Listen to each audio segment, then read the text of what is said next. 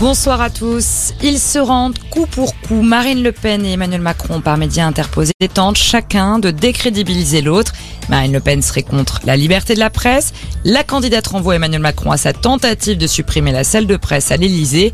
Pour le professeur émérite de sciences politiques à Sciences Po Grenoble, Pierre Bréchon, ces échanges très durs entre les candidats sont pourtant classiques au second tour de l'élection présidentielle. C'est une règle assez générale que euh, l'entre-deux tours, euh, c'est surtout une lutte contre. Et les deux candidats font pas trop de vagues sur leur programme, mais essaient de d'enfoncer un peu plus leur adversaire. D'après Marine Le Pen, Macron c'est le diable. Il a bradé la France, il a fait une politique de riches, c'est le président des riches. Et puis Emmanuel Macron, il dit voilà, euh, elle n'a pas changé, c'est le spectre de l'extrême droite. Ça peut marcher en tout cas, puisque quand on regarde les enquêtes à la veille du premier tour, on voit que pour beaucoup, elle n'a pas vraiment changé. Et donc elle continue quand même de faire peur à un nombre important de Français.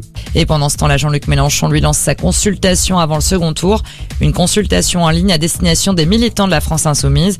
Ils doivent choisir entre trois propositions le vote Macron, le vote blanc et l'abstention. L'option Marine Le Pen n'est pas proposée. Une semaine après la révélation de l'affaire autour de la mort de Jérémy Cohen, le parquet de Bobigny indique que deux personnes ont été placées en garde à vue. Elles sont interrogées dans le cadre de la mort le 17 février dernier de ce jeune homme percuté par un tramway après avoir été agressé par un groupe d'individus. Un monstre sacré nous a quitté. L'hommage d'Emmanuel Macron à Michel Bouquet. L'acteur est mort à l'âge de 96 ans. Pendant ses 70 ans de carrière, Michel Bouquet a raflé de nombreuses récompenses, deux César et deux Molières, et des rôles marquants, celui du peintre Renoir ou celui de François Mitterrand. C'était dans le promeneur du Champ de Mars. Voilà pour l'essentiel de l'actualité. Bonne soirée à tous.